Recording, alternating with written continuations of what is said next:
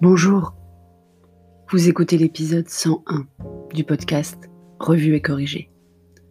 Cet épisode est tiré d'un billet du blog publié le 7 juin et s'intitule Difficile d'écrire.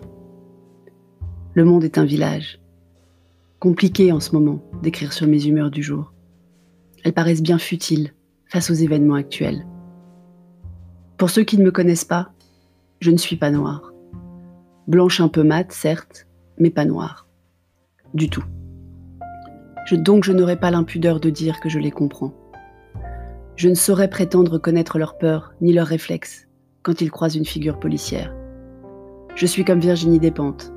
Je remonte chercher la carte bleue ou le téléphone quand je sors de chez moi, pas mes papiers. Je ne peux pas imaginer ce qu'ils ont vécu, ce qu'ils ressentent, ce qu'ils vivent. Je n'ai pas débattu sur le mouvement Black Lives Matter la semaine dernière, parce que franchement, quoi dire à part qu'ils ont raison? Et ce ne sera pas le propos de ce billet non plus. Dur de parler d'Animal Crossing, ou de notre organisation à venir, avec le retour au travail de chair et tendre, ou de nos soucis de vacances. Ça paraît quand même limite indécent tout ça. Le monde est un village.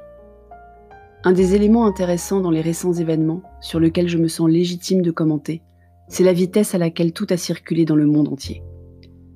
L'image qui m'a le plus impressionné a été diffusée par Quotidien. Une fresque murale à la mémoire de George Floyd sur une ruine en Syrie. Après des images en boucle de soignants, malades et autres institutions commentant le, pardon, la Covid-19, on a droit à des images en boucle sur les événements. À croire que l'actualité médiatique ne sait plus gérer plusieurs sujets à la fois.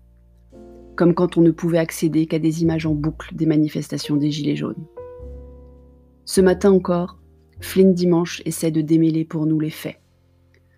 Pas l'absurdité et l'ignominie de la mort de George Floyd, incontestable et insoutenable, mais les chiffres assénés par les éditorialistes, les journalistes, les politiques, les chroniqueurs, sans vérification ni substance. Dans Flynn Dimanche, j'ai trouvé autant de questions que de réponses, comme d'habitude, mais au moins ça fait réfléchir. On a l'information qu'on mérite, il paraît. J'en ai assez des images chocs, des phrases provocatrices, de la volonté assumée des médias divers et variés d'appuyer sur tous les boutons émotionnels plutôt que faire appel à notre intelligence, notre sens critique. Pour ou contre, encore. Si on ne participe pas avec les pour, on fait forcément partie des contre. Et inversement. Le monde est un village et il paraît qu'il faut un village pour élever un enfant. Pendant longtemps, j'avais interprété cela comme une invitation à exposer les enfants à une multitude d'influences, d'exemples, de modèles, pour qu'ils développent leur propre sens critique et leur ouverture d'esprit. Pendant longtemps, j'avais interprété cela comme une incitation à respecter tous les points de vue, toutes les histoires individuelles, tous les vécus et ressentis, pour mieux comprendre les autres et apprendre à vivre ensemble. Pendant longtemps, j'avais interprété cela comme une reconnaissance de la difficulté à élever un enfant à deux seulement, ou pire, à un, si on souhaite lui faire appréhender des histoires qui ne sont pas les nôtres. Mais apparemment, au fur et à mesure que le monde se rétrécit et devient un village, donc, c'est un village rikiki, étroit, étriqué même, où ne peuvent survivre que le noir et blanc des idées, aucune nuance de gris. Oui, je sais, pauvre métaphore vu le sujet du jour, mais je n'en ai pas d'autres.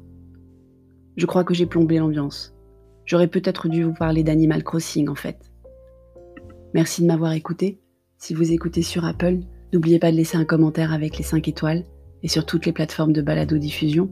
Abonnez-vous et partagez. À bientôt.